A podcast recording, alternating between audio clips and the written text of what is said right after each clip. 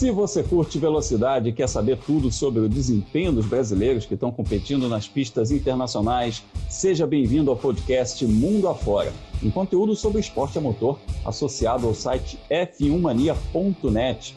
Além de acompanhar as notícias diariamente no site, eu já convido você a seguir nas redes sociais, procura lá no Twitter, no Instagram e no Facebook por site F1 Mania. Assim você fica por dentro de tudo, inclusive, né, sobre os brasileiros que competem mundo afora. Esse é o tema do nosso podcast. Convido também você a assinar o nosso feed de podcasts. Tem muita coisa boa de segunda a sexta. Mais para frente a gente fala também dos outros conteúdos do feed de podcasts do F1 Mania.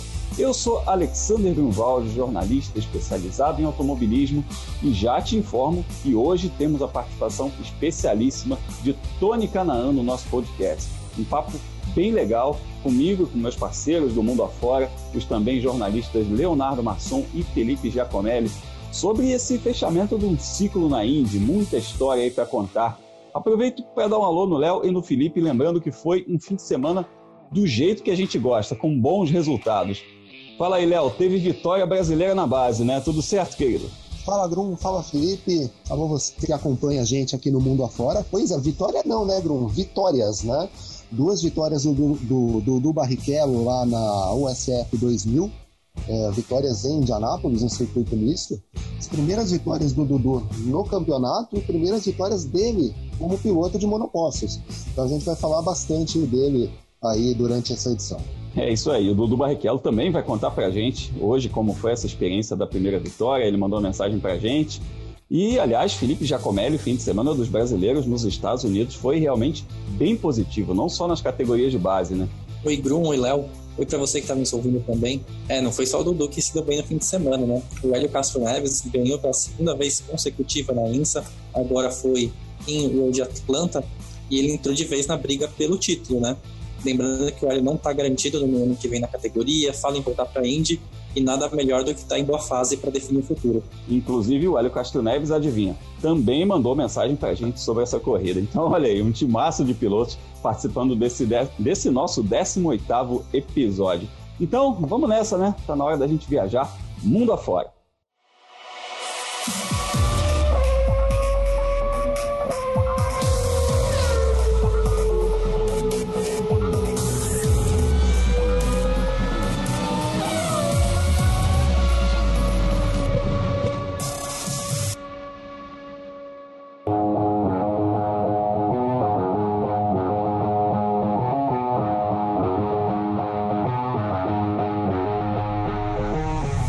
Começamos a nossa viagem pelos Estados Unidos e, conforme prometido na semana passada, hoje temos o prazer de conversar aqui no podcast Mundo Afora com o Tony Canaan, que se despediu da Indy nessa temporada de 2020, pelo menos.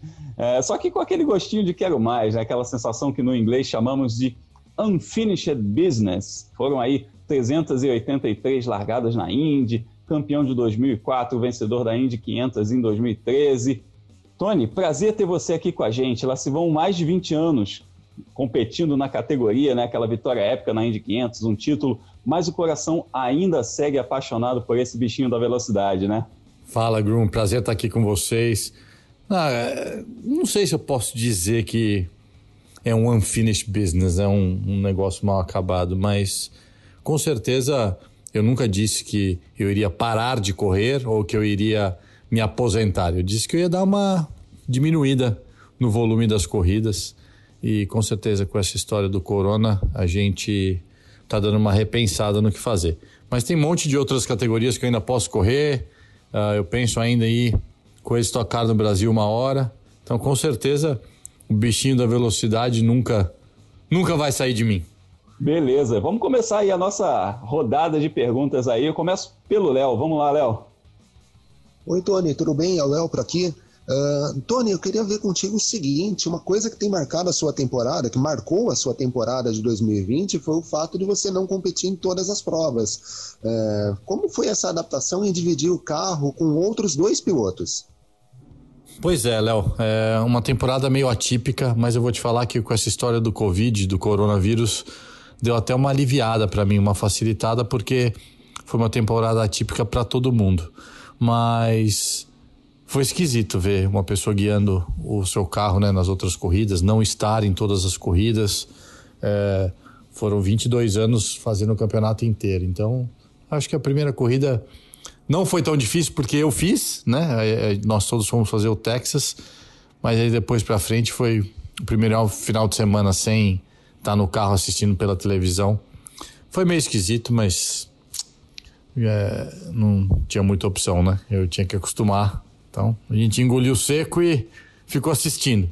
Tony, um prazer ter você aqui no nosso podcast. A minha dúvida é um pouco sobre sua carreira a partir de agora. Você já, além da Indy, né? Você já ganhou as 24 horas de Daytona, tem experiência em Le Mans. E como que é o seu futuro a partir de agora? Vai ser na Indy ou você tem conversado também com equipes de outras categorias? Bom, Felipe, é, com certeza eu negocio nesse momento com todo mundo, mas eu ainda tenho muita vontade de correr de GT, tenho muita vontade ainda de fazer as 24 horas de Le Mans, Daytona eu já ganhei, então a gente está negociando, uh, falar a verdade, com todo mundo agora. É, temporada de caça está aberta. Aliás, tem gente pedindo Tony Canan na estoque, hein? A gente está pegando a estrada para Londrina, que tem corrida nesse fim de semana. O que é que eu falo pro pessoal lá, hein? Olha, Bruno, já que você tá aí, é, indo, vai lá, faz o meio de campo, fala que eu tô pronto. Passa meu telefone para eles que a gente começa a conversar. Vai fazer de meu manager também, vai? Tá bom assim? é, Tony, pegando um pouco carona nesse tema sobre campeonatos, é, se você pudesse, assim, independente de qual época, qual ano, um sonho assim, qual seria o carro, qual campeonato você gostaria de competir? Nossa, Felipe, é. Não sei. Ah... Um carro que eu gostaria de guiar. Eu vou te falar que eu queria guiar as Mercedes de Le Mans, uh, aquelas antigas, né, que eram super rápidas, e a McLaren do Senna de 88, só porque era do chefe. Bom, aqui no podcast a gente fala muito sobre os meninos que estão em categorias de base. Nesse podcast, inclusive, a gente vai falar muito do Dudu Barrichello e do Kiko Porto, uh, que estão nesse, no Road to Indy, né? Estão nas categorias de base aí nos Estados Unidos. Mas eu queria saber se você acompanha essa molecada da base, seja nos Estados Unidos ou na Europa, e qual desses pilotos, ou quais desses pilotos, te chamam mais atenção? Olha, Léo, uh, nomes que me chamam a atenção, tanto aqui Uh, como na Europa, eu já te digo já, é, dos brasileiros, você já falou do Kiko Porto e do Dudu. É, eu acho que na Europa, Sérgio Sete Câmara, com certeza é a nossa maior esperança. Tem o Drogovic também, que é um menino super bom. Eu acho que esses quatro nomes têm é, capacidade o suficiente para para vir aí uma geração nova de pilotos de Fórmula 1 e Fórmula Indy no Brasil. Tony, muito obrigado por trocar essa ideia com a gente aqui no Mundo Afora. Como sempre, estamos de olho aí nos brasileiros que competem no automobilismo internacional. Então, fique à vontade para mandar notícias sempre que tiver novidades para a gente, especialmente aí novidades para 2021, combinado? Pode deixar, Grum. Assim que eu tiver alguma coisa, eu prometo que vocês ficarão sabendo de primeira mão. É, ainda tem muita coisa acontecendo ainda, mas vão vir novidades por aí. É, um grande abraço para você, para o Léo, para o Felipe, para todos os, os, ouvintes aí do podcast. E me liga lá de Londrina. Se tiver um carro, eu pego o avião e vou para lá. tá bom? Um abração para vocês. Valeu demais. Muito sucesso aí em tudo que você fizer. Vamos seguir viajando mundo afora.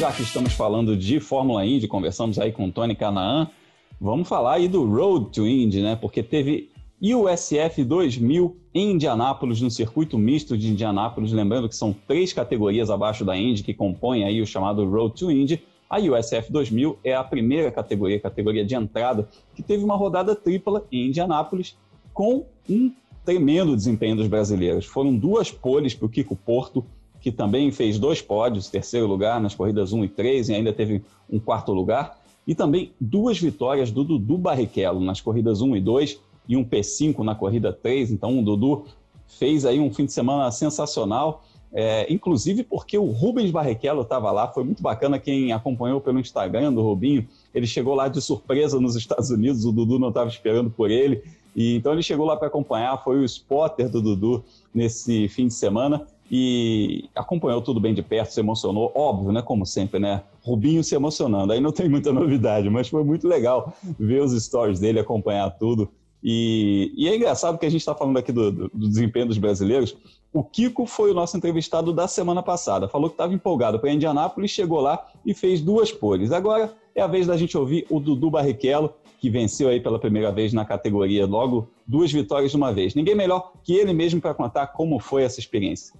Fala, Dudu. Fala, Grum. Dudu Barrichello aqui. É, bom, acabei de voltar da etapa de Indianápolis, que foi, foi muito 10.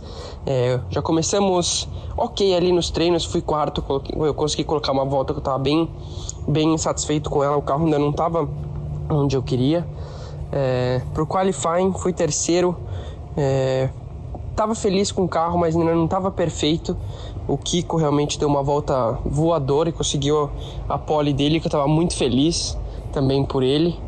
É, indo para a corrida, larguei de terceiro, não tive uma largada boa, caí para sexto. Na, na freada, consegui ir para quarto de novo. Depois o segundo teve um problema e fiquei em terceiro. Aí a gente estava indo é, no decorrer da corrida ali e o segundo estava chegando no Kiko. É, disputaram e eu consegui ultrapassagem para minha primeira vitória, que foi, cara, sensacional. E depois, o resto do fim de semana, realmente, depois da primeira vitória, foi, fiquei muito relaxado, né? Saiu um peso gigantesco das minhas costas. Então foi só curtir. Pro segundo quadro eu classifiquei em segundo, menos de meio décimo do Kiko, que eu tava bem feliz com isso, porque o Kiko tava, tava muito forte pro Qualify. E aí, largando de segundo, consegui ultrapassagem logo na primeira curva e cheguei em primeiro. Isso foi, cara, sensacional de novo, sem palavras. E para a terceira corrida consegui fazer a pole dessa vez, graças a Deus consegui bater o Kiko ali. E largando da pole, consegui fazer a primeira volta em primeiro, enfim. Achei que ia ser uma corrida igual à segunda, que a gente conseguiu abrir um gap, mas realmente não conseguimos, porque é, alguns acertos no carro não, não foram pro lado certo. Mas enfim, o, o final de semana foi, foi perfeito e final de semana que vem já tem Middle High, então vamos para cima de novo. Valeu, Grum! Valeu, Dudu. Muito legal essa safra de brasileiros mostrando o resultado. E, Léo, a gente nota que ele fala sobre tirar a pressão, né? Devia ser uma coisa também para um piloto que é filho de um piloto reconhecido, também essa coisa da primeira vitória nos monopostos. Então, é bacana também ver como é que isso, é, vê, vindo duas vitórias de uma vez só, né? Acaba vindo como um prêmio. Ah, sim. A, a, a tal história. Você estrear no automobilismo, já é a segunda temporada do, do Dudu, na verdade, no automobilismo, mas tem aquele peso de tentar ganhar pela primeira vez, ele, não, né, segundo ano ele é um pouco mais experiente, então já começa a se esperar que ele consiga resultados melhores, e ele tem a pressão do sobrenome, né? Afinal de contas, Barrichello, talvez aí abaixo dos três brasileiros campeões do mundo, tenha sido o principal piloto brasileiro em toda a história. E, enfim, mas ele conseguiu um grande final de semana lá, no, lá em Indianápolis, duas vitórias, né? Uh, tirou completamente a pressão da primeira vitória e agora ele começa a querer se colocar uma segunda pressão, que é pensar em ganhar o campeonato. Uh, esses resultados colocaram o Dudu num terceiro lugar do campeonato, ele está bastante próximo uh, do vice-líder, que é o Reese Gold, uh, ainda um pouco distante do Christian Rasmussen, que é o líder do campeonato e venceu as seis primeiras corridas, mas ainda faltando cinco provas, o Dudu pode começar a pensar em algo mais do que só vencer corridas, né? Dá para começar a pensar em ganhar esse campeonato na USF 2000, que, como a gente sempre lembra, né, no caso dos Estados Unidos, você ganhar um campeonato, a premiação é a bolsa para a categoria seguinte. Então seria bom para o currículo dele, mas também para uma sequência de carreira. Léo, isso que você falou que agora dá para o Dudu pensar em campeonato, é verdade o, Christian Rasmussen, dinamarquês, quando a gente viu que ele ganhou as seis corridas seguidas no começo do campeonato, parecia que o título estava definido, mas em Indianápolis ele não andou bem, teve um quinto lugar como o melhor resultado, e a diferença caiu para 50 pontos para o Reese Gold e 57 para o Barrichello, levando em conta que é uma grande diferença, mas como o ganhador de uma corrida ganha 30 pontos, ainda faltam três etapas até o fim do ano, né? New Jersey, Mid Ohio e São Petersburgo, ainda dá tempo do Barrichello tentar buscar essa diferença. E é bom, né, a gente ver o Barrichello andando bem, acho que ele já estava mostrando desde o fim do ano passado que estava em boa fase na USF 2000. Na pandemia ele andou muito bem nas categorias virtuais, mas a gente sabe né, que virtual e real tem uma correspondência até a página 2, né? O que vale mesmo nesses campeonatos é o que acontece na pista, e agora ele está deslanchando duas vitórias e um bom resultado em Indianápolis. Isso daí, muito bacana a gente ver esse campeonato, que a gente até comentou, né, que fala, pô, a briga pelo vice e tal, que já tá, já tá meio que definido, ter essa reviravolta, né, é muito bacana também. E vamos ficar de olho aí nos nossos meninos, nos nossos brasileiros. Bacana ter os dois aqui, o Kiko Porto no episódio anterior e agora o Dudu Barrichello participando, para que você também, que está nos ouvindo, conheça mais sobre esses meninos, saiba quem são os brasileiros que estão nessa missão de, substitu de substituir a geração do Tony Canan e do Hélio Castro Neves, que está aí já há muitos anos competindo na Indy. E vamos falar também, já que conversamos com o Tony Canan, citei o Elinho agora, vamos falar do Elinho então. De Indianápolis, seguimos viajando ainda em solo norte-americano.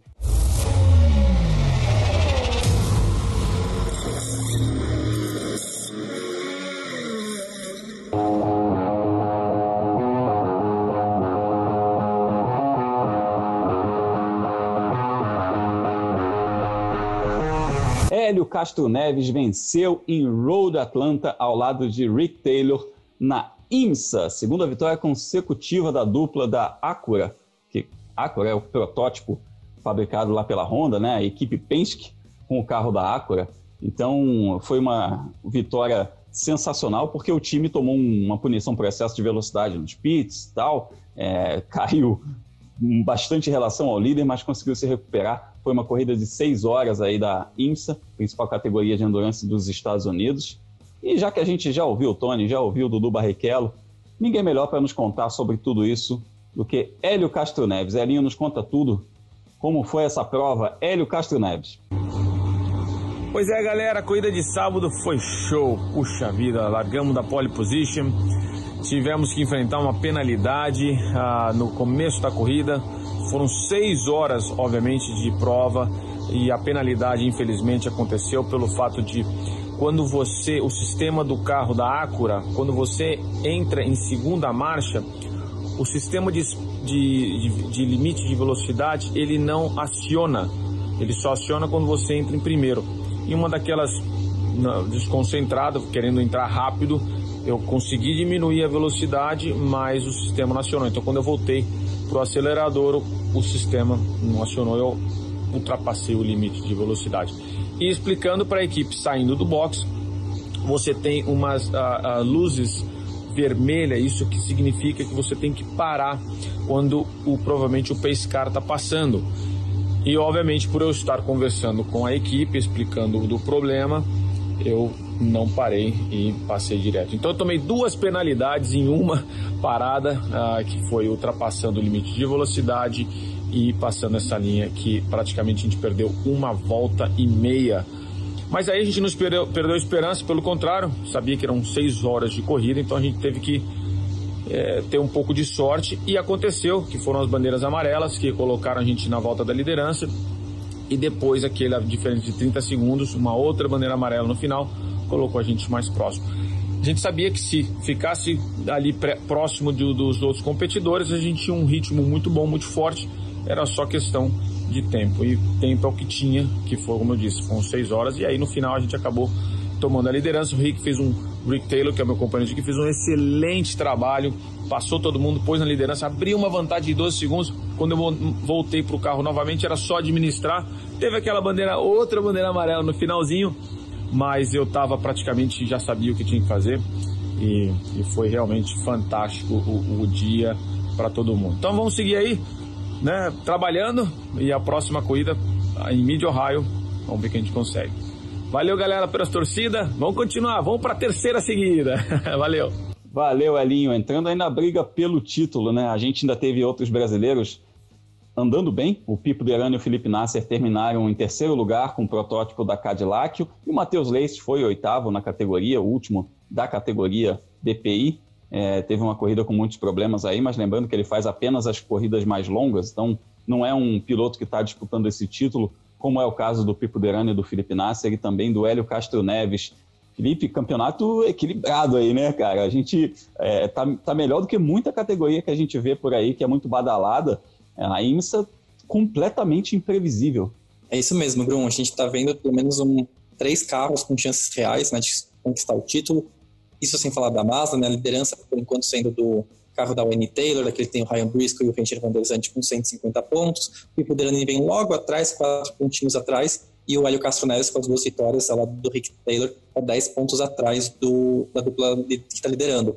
Tem muito campeonato ainda pela frente. A gente vai ter essa corrida né, que aconteceu Road Atlanta nesse fim de semana. Na verdade, era a prova de Watkins Glen, que foi cancelada por causa da, do fechamento de fronteiras de Nova York, que é o estado onde Watkins Glen está localizado por causa do coronavírus. Aí a INSE não teve o que fazer, teve que mudar o lugar da prova, mas tem a Petit Le Mans, mesmo nessa pista de, de Atlanta no fim do ano, depois tem Sebring, né, que foi uma das corridas que teve a data trocada pela pandemia.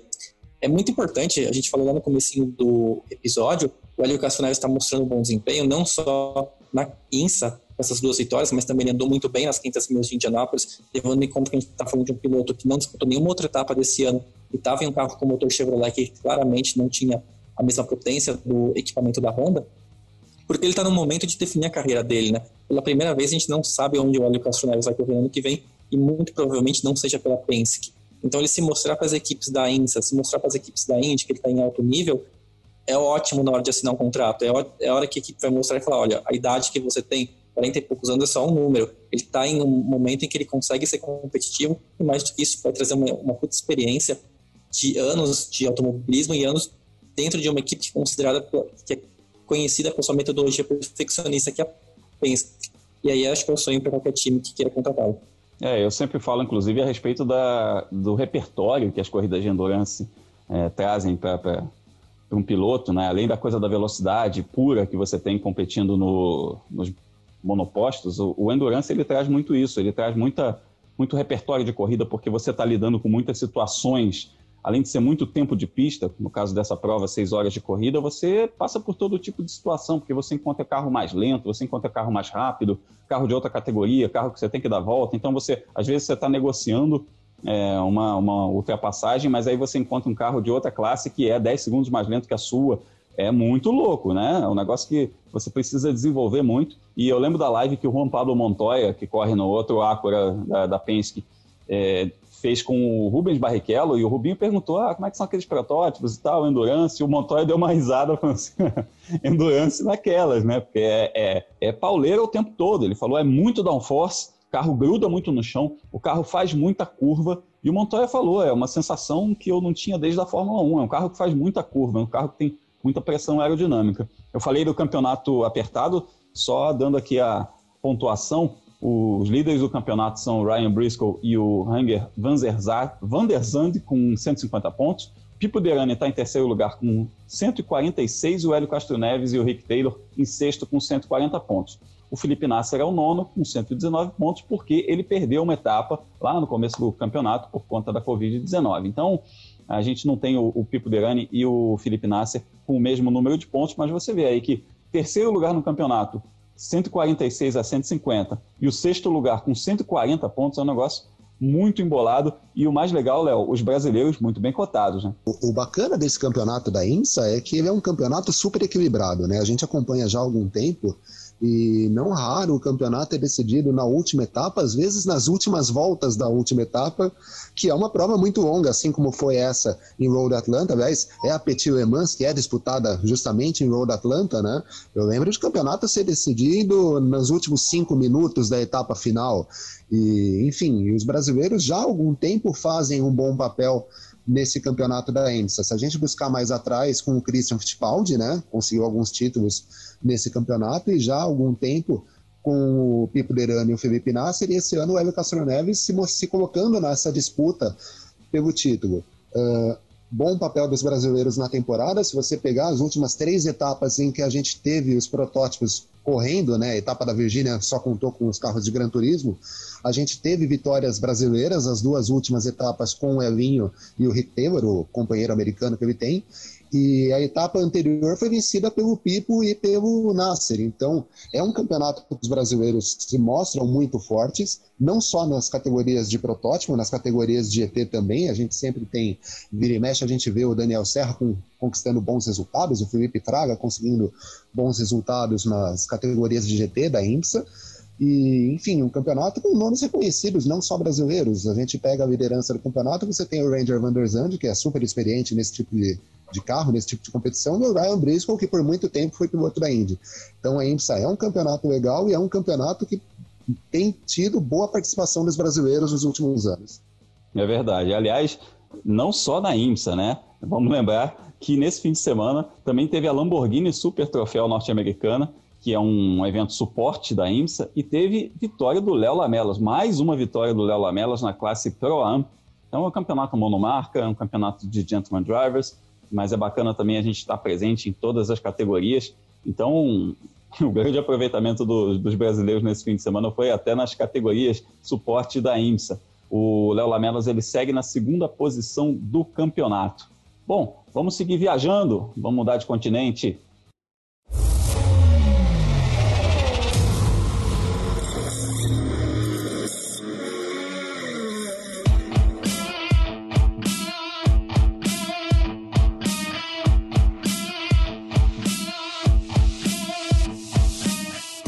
Trocamos de continente da América do Norte para a Europa, mas ainda falando sobre endurance, porque está chegando a hora das 24 horas de Le Mans, data diferente do habitual, né? A gente teve 500 milhas de Indianápolis acontecendo é, alguns meses depois também. A gente teve adiamentos aí de várias categorias, né?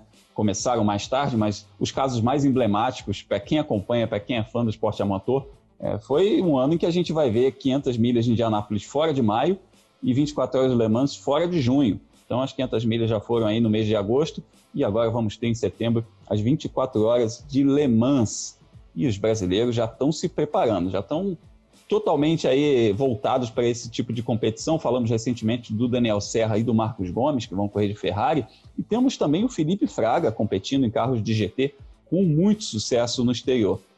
Para falar do Felipe Fraga, vamos até a Alemanha, em Nürburgring, porque o Fraga foi segundo colocado ao lado do Rafael Marcello e do Timur Bugoslavs em um Mercedes AMG GT3, um campeonato aí super competitivo, que o Felipe Giacomelli vai contar um pouco mais para a gente aí a respeito disso. A vitória foi do Matteo Caroli, do Christian Engelhardt e do Sven Miller com o Porsche 911 GT3. Mas antes da gente conversar sobre isso, bora ouvir o Felipe Fraga sobre essa corrida. Fala, Felipe. Fala, Grum, tudo bem? Cara, foi, foi super legal a corrida. É... Nos treinos a gente sempre tava na disputa ali e tal. E aí na classificação foi um susto, a gente foi super mal. É, 13 terceiro, assim, não super mal, né? Tinha 48 carros, mas perto do que a gente esperava foi muito ruim. E aí, agora na corrida, a gente mudou bastante o carro, tomamos um risco, não sabia se ia estar tá bom, igual ou pior ou melhor, enfim. Mas foi perfeito. Acho que tive muita sorte, mas é aquela coisa, né? Tem que ter sorte para as coisas darem certo sempre. E foi uma junção aí da, da sorte com a performance, com a equipe. Foi, foi muito bom. Eu consegui largar de 13 terceiro na primeira curva, deu um, um acidente, escapei dele, já fui para quarto e aí depois eu consegui fazer uma ultrapassagem, porque uma Lambo teve problema. E aí entreguei em segundo, o meu companheiro russo andou até bem ontem. E depois eles não conseguiram, não conseguiram chegar no Porsche, que nem eu consegui também, estava muito rápido. Mas foi perfeito, eu estou muito feliz, a gente já vice-líder do campeonato, um ponto atrás só no, no, campeonato de Endurance, que é o principal campeonato de Endurance hoje que tem, eu acho, de GT3. E agora foco em Le Mans, né? Le Mans semana que vem. Vou ficar aqui na Europa essa semana. E estou muito ansioso para Le Mans. Vamos ver o que vai acontecer. Vai ser uma corrida diferente esse ano, pouco treino, não vai ter o teste oficial. Eu acho que isso é bom pra gente, porque a gente já conhece e andou muito bem no passado lá. E estou muito ansioso aí para ver qual vai ser essa corrida. Tomara que a gente consiga ter um ótimo resultado. Valeu, Felipe. Pô, é bacana perceber, não só pelos resultados, mas até pelo jeito de falar, como é que ele está completamente adaptado a essa nova fase da carreira. Isso é muito bacana, né? Pois é, Grum, o, o Fraga, ele nunca é demais lembrar, ele se preparou para chegar nessa fase da carreira, né? Vale lembrar que até o ano passado ele corria na Stock Car, onde ele teve uma carreira vitoriosa, foi campeão, brigou pelo título do ano passado, teve vitórias importantes e tal, mas ele se preparou para chegar uh, a disputar corridas de Gran Turismo, como né, na Europa e também nos Estados Unidos. E, lógico, o objetivo principal dele no ano são as 24 horas de Le Mans, ele tem se preparado para isso e tem conseguido bons desempenhos, especialmente neste, nesse campeonato de endurance na Europa. Ele tem corrido com o Rafael Martiello, que é um piloto que bateu a porta da Fórmula 1, e vem conseguindo bons resultados. Mas uh, vale lembrar, o principal objetivo dele é as 24 horas de Le Mans. A preparação aparentemente vem sendo muito bem feita, e a expectativa é que ele possa brigar pela vitória. Vitória que ele conseguiu na pista no ano passado, né, mas acabou sendo punido após o término da corrida e acabou desclassificado. Mas os brasileiros não são fraga. A gente tem falado do Marcos Gomes né, nos últimos episódios, a gente tem o Daniel Serra mostrando um bom valor. Então, eh, os brasileiros, principalmente os brasileiros com passagem na Stock Car e que vem se dedicando às categorias de Gran Turismo, vem mostrando bons resultados, bom trabalho nesse tipo de campeonato. E Léo, é, você falou que o Felipe Fraga tem conseguido bons resultados, mas é bom, né? Porque justamente foi por isso que ele foi contratado. Ele está fazendo parte da principal equipe da Mercedes na categoria.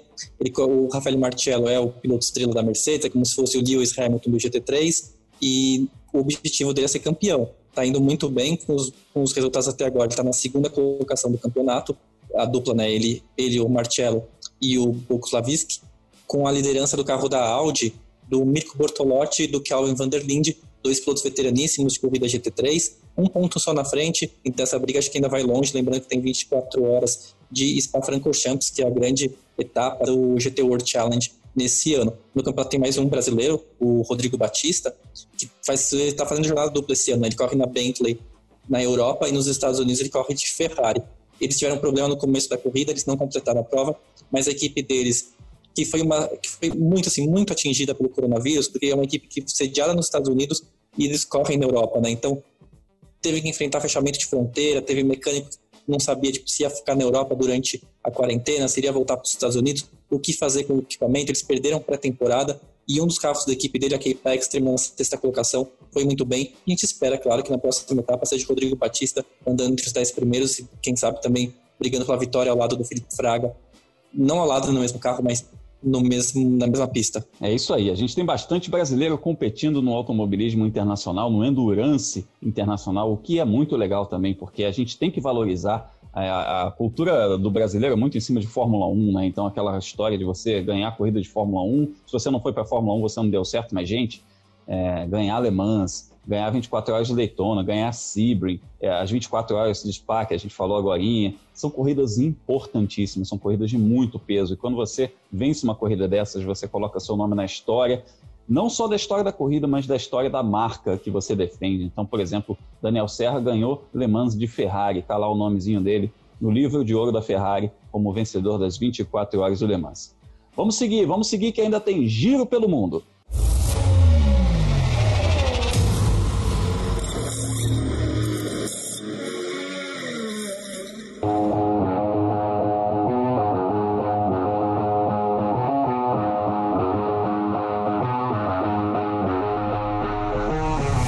Pois é, pois é. A reta final desse nosso podcast ainda tem informação com o nosso giro pelo mundo. Eu começo esse giro em Monza, na Itália, para falar do fim de semana conturbado dos brasileiros nas divisões de base. Foi uma corrida no GP da Itália de Fórmula 1, foi uma corrida que muita gente comentou, que teve a vitória do Pierre Gasly, né, um fim de semana meio maluco. Mas na Fórmula 2 e na Fórmula 3 a gente não teve grandes resultados. Apesar de desempenhos consistentes, o Felipe Drogovic teve um 16º lugar e um abandono na corrida 2, o Pedro Piquet um 12º e um 17º, e o Guilherme Samaia 21º e 14º. Ficaram fora dos pontos na Fórmula 2, o Felipe Drogovic foi tocado, enfim. Um fim de semana de muitos problemas, é, mas na Fórmula 3 quase pintou vitória brasileira. O Enzo Fittipaldi, ele fez uma, ele fez um, uma corrida incrível, ele saiu lá do finalzinho do grid para nona posição, ele ganhou 20 posições, é, terminou na zona de pontuação e com o grid invertido ele largou em segundo na corrida de domingo, estava brigando pela vitória, sofreu um toque ali de um adversário, teve um pneu furado e aí lá se foi o sonho de ganhar pela primeira vez na Fórmula 3 FIA. É, o Igor Fraga também, fim de semana de muitos problemas com a equipe dele, que não está rendendo. A Charuza é uma equipe que não está rendendo, então ele e os companheiros de equipe também sempre largando lá atrás. Ele ficou fora da zona de pontuação mais uma vez. Mas foi legal ver o Enzo Fittipaldi também é, andando direitinho, né? Ele que vem aí de um vice-campeonato na, na Fórmula 3 regional europeia, né, Felipe? A gente começou a falar da Fórmula 3, parece que foi esses dias, né? Mas a gente está chegando agora na semana da última etapa da temporada. Foi muito rápido, né? Com essas corridas seguidas para ganhar tempo por causa da pandemia. A gente viu que era para ser em um ano em dois meses. O Enzo Fittipaldi realmente foi essa situação. A gente torceu muito para ele conseguir bons resultados nessa temporada. Ele mostrou muito bom ritmo de prova, ele conseguiu ultrapassar pilotos. Acho que na Hungria teve aquele passão que ele deu por fora no adversário, agora estava brigando pela liderança, mas faltou assim um resultado, né? Quando a gente olhar a tabela dele, o melhor resultado até agora foi o oitavo lugar que ele teve lá em Barcelona e de resto não teve bons resultados tanto assim. É claro que a gente torce para o Enzo se recuperar agora em Mugello, tem depois Macau, que aí fica na dúvida se a corrida vai ter pilotos internacionais pela questão mesmo das viagens da pandemia, mas o tempo está acabando. E o Igor Fraga, a situação também muito complicada, né? Um único, ele só pontou em Silverstone uma única vez, e como ele faz parte do Red Bull Junior Team, que é aquele programa que a gente sabe que não tem muita paciência com os pilotos, a gente também espera que agora em Mugello e em Macau, se ele for correr também, ele consiga se recuperar e que os dois, ano que vem, eles consigam acordos com equipes melhores. Né? A gente tem expectativa que boa parte do grid vá para a Fórmula 2, vá para outros campeonatos de GT e protótipo também forem seguir carreira, e que eles consigam subir para grandes equipes e possam mostrar o talento que a gente sabe que eles têm. E eu estou aproveitando aqui só para fazer um pedido para vocês, você que está nos ouvindo, não para você, Grum, e você, Léo. É, na descrição desse podcast tem a caixa postal nossa, né? Então, se vocês quiserem mandar mimos pra gente, a gente está aceitando. Agora que a pandemia está dando uma enfraquecida, acho que é um ótimo momento para mandar. E aproveita todo mundo para me seguir nas redes sociais, só buscar o Felipe Giacomelli, seja no Twitter ou no Instagram, ou o Bruno mesmo vai marcar esse podcast com o meu perfil e você encontra e me segue. Ou no site felipegiacomelli.com, onde tem a agenda da velocidade, onde eu coloco todos os fins de semana o horário, os resultados e onde assistir as corridas das principais categorias do esporte a motor. Isso aí, Felipe. A gente fica de olho aí nos nossos brasileiros que estão competindo nas categorias de base da Fórmula 1 e também teve é, Nürburgring, também teve uma categoria de base, que é a Fórmula Renault. A gente teve o Caio Collet competindo nessa prova. Ele ficou fora do pódio pela primeira vez no ano, foi sexto numa corrida e quarto na outra, perdeu a liderança para o Vitor Martin, que foi vencedor das duas corridas. O Martin agora é o líder do campeonato com 93 pontos, mas o Collet tem 88, está pertinho. Próxima etapa em Manicourt, na França, nesse fim de semana, Léo. Ah, pois é, vamos torcer aí para o Caio conseguir retomar essa liderança, né? Ele não teve, acabou que não teve uma etapa tão, tão interessante assim no último final de semana, mas é um piloto que está na briga pelo título. Bruno, para começar a me despedir aqui, eu queria dar um destaque final sobre a etapa da Moto E que a gente vai ter nesse final de semana com a participação do Eric Granado. O pessoal da Moto E, aliás, o Mundial de Moto Velocidade vai correr em Misano nesse final de semana, né? E a gente tem a terceira etapa da Copa do Mundo de Motos Elétricas. O Eric vai tentar retomar a liderança do campeonato. Ele venceu a primeira corrida em Jerez, a segunda prova ele vinha em recuperação quando acabou atingido pelo Matteo Ferrari, atual campeão do mundo. E aí esse, esse, essa zerada que ele deu, né, ele terminou 100 pontos, acabou fazendo com que ele caísse para a terceira colocação. O Eric é um piloto que está desde o início da, da Moto E, um piloto forte que corre numa equipe boa no campeonato das motos elétricas, a A20, que inclusive tem operação no Mundial de MotoGP.